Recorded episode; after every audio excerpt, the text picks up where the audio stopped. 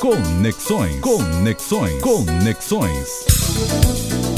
Olá, amigos e amigas da Educadora. O desenvolvimento de um país depende do quanto apoiamos e fazemos ciência. Não existe dúvida que a formação em nível superior e a pesquisa científica é algo de grande importância, não só para a valorização salarial daqueles que concluem esses cursos, mas para, principalmente, o desenvolvimento soberano do país. Estamos sofrendo com inúmeros cortes nos investimentos para educação, cultura, ciência e tecnologia, como inclusive já falei falei semana passada, me manifestando em solidariedade à proposta de extinção da UERJ no Rio de Janeiro. Pois hoje quero falar mais um pouco sobre uma área da pesquisa que tem sido estrangulada de maneira muito dura, que é a pós-graduação. Sem apoio através das bolsas de mestrado e de doutorado, e também da importante iniciação científica para os mais jovenzinhos, muitos alunos não conseguem permanecer em suas pesquisas. Se não bastasse os valores serem muito baixos para garantir a permanência em tempo integral nas pesquisas,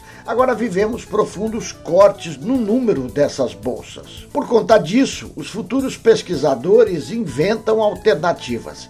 Recebi esses dias uma muito interessante carta contando uma história absolutamente emocionante. Trata-se de uma campanha feita por Teresa Raquel, indígena cariri que nasceu no semiárido brasileiro, lá em Crato, no Ceará. Como ela nunca concordou com a forma depreciativa como os indígenas são representados, decidiu que iria contar uma outra história sobre o seu povo e, com esse desejo, foi para o doutorado em comunicação da Universidade Federal do Ceará. Como ela diz, um sonho que acalentei por muito tempo. Sem bolsa para tocar a pesquisa e viver, está passando uma carta com pedido de auxílio das pessoas que gostariam de ver sua pesquisa andar. E ela conta de forma muito singela o que está fazendo. Diz ela: Sério, minha pesquisa é muito linda. Ela trata de um modo de existência muito original que chamamos convivência com o semiárido. E continua: a convivência com o semiárido nos permite cuidar das nossas comunidades, da caatinga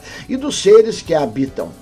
Dessa forma, aprendemos a atravessar as secas e cultivar outras maneiras muito mais amorosas e solidárias de estar no mundo. Fecha aspas. Emocionante, pois ao mesmo tempo que sentimos uma profunda tristeza ao vermos como está sendo tratada a nossa juventude, como se tolhe o sonho dessa gente que precisa de uma bolsa de dois mil reais mensais para produzir conhecimento e viver, e isso dá raiva, claro, mas ao mesmo tempo a gente vê a riqueza de pesquisas como a de Raquel Cariri e o esforço que ela e tantos outros fazem para construir uma nação. Raquel Cariri está na luta. É assim o Instagram dela, viu? Raquel Cariri. Querendo, entre em contato, no mínimo para conhecê-la. Veja o que ela diz encerrando a carta que pede a nossa ajuda.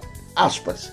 Acima de tudo, o que gostaria mesmo é de estudar para oferecer ao mundo visões das relações e bem viver, desenvolver minha pesquisa em comunhão com a natureza, de reencantamento. Temos uma urgência de construir sociedades verdadeiramente solidárias e há soluções bem aqui, em nosso país.